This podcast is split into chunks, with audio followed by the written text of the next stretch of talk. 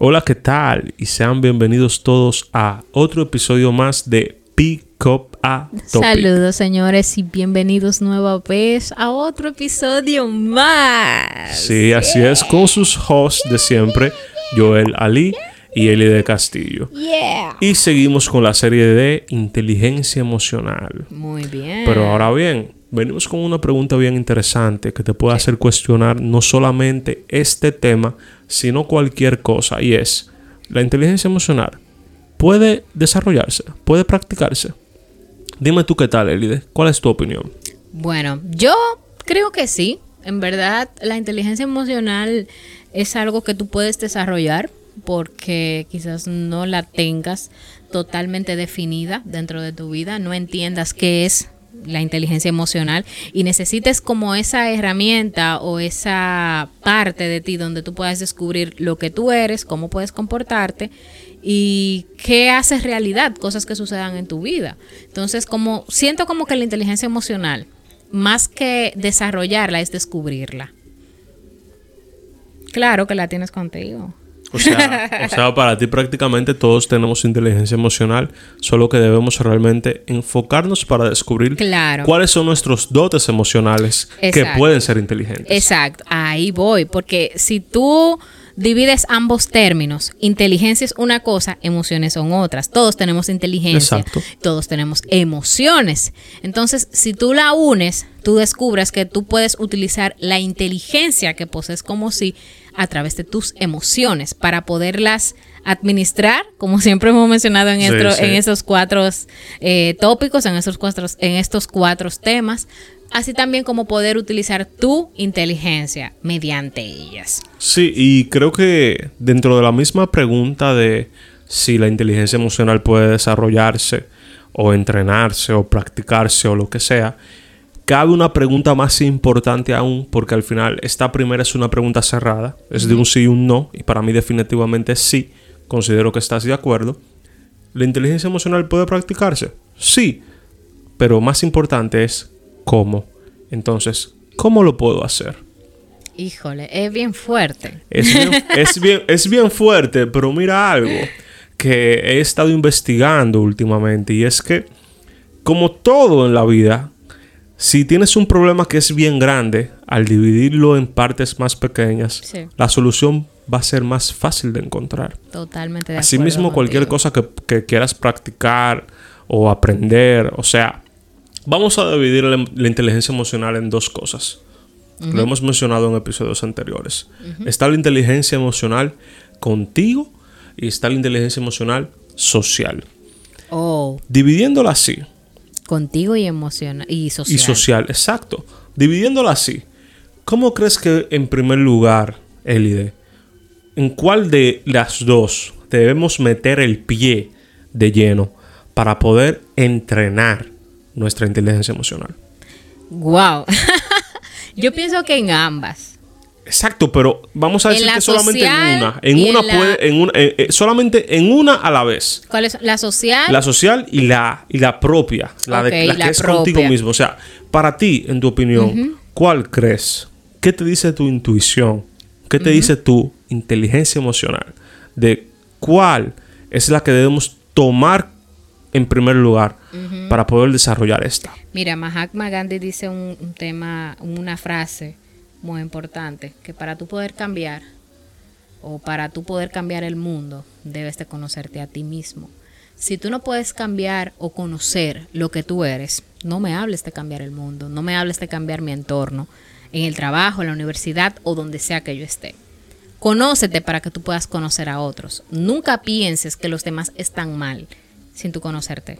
Entonces yo pienso que primero hay que trabajarnos internamente, conocernos nosotros, cómo son mis emociones, cuáles son las que yo uso frecuentemente y divididas en el lugar donde yo esté. Cuando yo estoy en el trabajo, como yo soy. Cuando yo estoy con mis amigos, como yo soy. Cuando estoy con mis amigos o con mi familia como tal, cómo yo me comporto. Y después de ahí ver, bueno, cuando yo estoy así, yo uso tales emociones o suelen surgir ciertas emociones.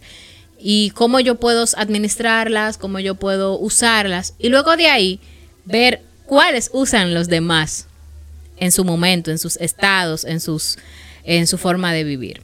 Primero conócete tú, luego trabaja con los temas. Simple. Exacto, estoy muy de acuerdo contigo y no quiero decir con eso que al final yo y Elide tenemos la razón, no, para nada.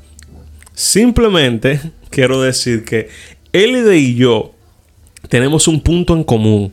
¿Cuál es? Yo también pienso que es por ahí que hay que comenzar. Yo creo que ese es el, primer peldaño de la escalera que hay que subir ante el desarrollo de una inteligencia emocional eficiente.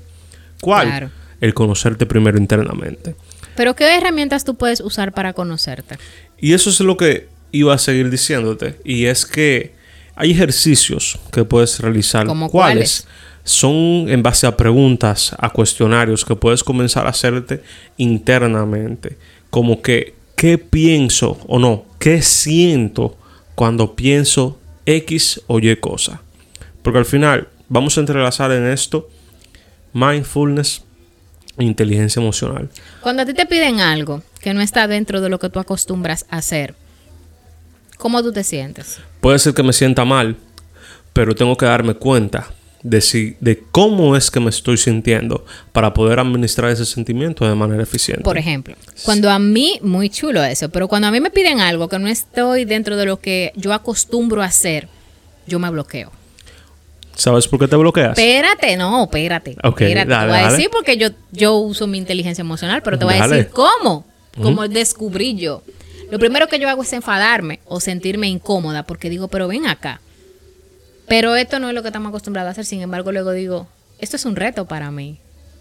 ok. O sea, yo misma, luego de quillarme, de decir 500 mil cosas, digo, espérate, pero esto es un reto. Esto es algo que yo puedo dominar porque otra persona se dio cuenta quizás de algo que yo puedo hacer que está por encima de lo que quizás yo, yo entiendo que yo puedo hacer o que puedo demostrar. Y lo veo como un reto. Entonces, cuando yo me siento así como estancada, la mayoría de cosas yo la veo como un reto. Entonces enfocas tus sentimientos al De sentido del reto. Claro, de enfado lo tomo como un reto. Exacto. para verme al final decir, mira, me sentí mal, lloré, me enfadé, dije 501 mil cosas y al final lo terminé haciendo porque yo soy dura. O sea, yo siempre me digo eso. Una carita tan linda diciendo tantas cosas. ¿Quién lo diría? No, para que tú veas, o sea, de verdad es que todo el mundo al final llega a enfadarse. Sí. Ahora, cuando tú estás muy alegre, tú no sueles eh, enviar ese tipo de mensajes. Para ti, cuando te piden algo que tú dominas, que tú sabes, para ti tú estás feliz, tú dices, no, yo no trabajé hoy. O sea, porque que para ti es como tan chulo. te hago el, el recuento como del trabajo, porque es, como yo te decía en el episodio, en el episodio anterior, es donde el tiempo donde yo más paso, donde más estoy. Exacto. Entonces, la mayoría de mis emociones yo la puedo reflejar ahí. No sé, yo lo veo así y lo siento así, yo no sé tú, pero en mi en mi momento, la mayoría la mayor parte de, de las cosas que yo hago o de emociones que suelo expresar pueden ser o con mis amigos o cuando estoy con mi pareja, contigo, obvio, o cuando estoy en el trabajo, cuando estoy en el trabajo, sobre todo cuando estoy en el trabajo que alguien me puede pedir algo, qué sé yo, y yo estoy muy feliz. De repente tengo mucho trabajo, estoy, tengo un nuevo proyecto, tengo una nueva cosa, me puedo enfadar, me puedo sentir de tal forma, pero cómo yo lo puedo administrar de tal forma que eso no afecte mi vida personal o social. Y te digo algo, me, me encantó el hecho de que pongas un ejemplo tan sensible, porque todos tenemos situaciones. Sí. Y el simple hecho de que tú puedas agarrar y tomar ese enfado y enfocarlo en que es un reto al cual vas a superar, al cual te vas a enfrentar, para mí es un claro ejemplo de lo que es una inteligencia emocional eficiente. Claro. Te felicito desde aquí. Thank you so much. De verdad que sí. Y creo que es un ejemplo bastante digno de poder aplicar. Ahora bien, no todo el mundo tiene la misma fuerza final, emocional que quizás tiene Élide. porque, bueno, la chamaquita al final. Realmente. Pero, ¿qué podemos hacer ante situaciones donde nos encontramos afectados emocionalmente? Yo creo que lo importante es saber qué hacer antes o, o saber cómo prepararnos antes del punto de quiebre donde ocurre el afecto. ¿Tú sabes dónde está el punto de quiebre? ¿Dónde? Cuando yo me enfado, lloro y digo, no, yo no puedo hacer esto, punto. Esto no está dentro de lo que yo soy capaz de hacer. Ahí es que está el punto de quiebre. O sea que prácticamente de ahí es que embarcas está tu de quiebre. aventura. Exacto, pero de, a- Exacto. de ahí, de ese punto de quiebre, cuando tú dices o tomas en cuenta qué tú vas a hacer a partir de ahí. Exacto, pero eso te funciona a ti, porque ese es tu punto de quiebre. Porque así fue donde yo lo, ahí fue donde yo lo descubrí. Y lo que yo quiero decirle a todos los demás es que, hey, quizás ese no sea el tuyo, el tuyo puede estar un poquito antes, un poquito después, pero que sí es, que sí es importante que lo encuentres. Claro. Y ahí se basa el cómo puedes entrenar tu inteligencia emocional. En tu momento de soledad, en tu momento de meditar en tu interior. Y si no lo tienes, es importante que saques ese momento de tu meditar. ¿Qué día? Yo no sé. Yo lo hago cuando yo los lunes, cuando yo llego de trabajar, para yo poder planificar mi semana, mi, no sé, hasta reunirme con Joel para nosotros salir en la semana. O para yo sacar un momento para mi familia. Para mí, a partir del lunes es cuando yo saco ese momento, por lo menos de una hora, señores. Uno lo ve mucho, pero al final tú lo haces hasta en media hora cuando ya tú tienes una vida organizada. Exacto, al Pero cuando final tú encuent- empiezas- encuentra ese punto, encuentra ese punto, Yo busca, busca qué hacer. Exacto. Cualquier, o sea, eso le puede servir de ejemplo para sacar un momento, cuando sacar la parte mindfulness, cuando tú puedes sacar la parte de interiorizar qué tú puedes hacer, cómo tú puedes empezar tu semana y sea lo que sea que venga de lo que ya tú estás acostumbrado a ver, cómo tú puedes tomarlo para que eso no te vaya a afectar. Exacto. A mí me encanta. Al fin y al cabo, ¿qué queremos decir? Que el cómo del practicar la inteligencia, la inteligencia emocional depende de ti.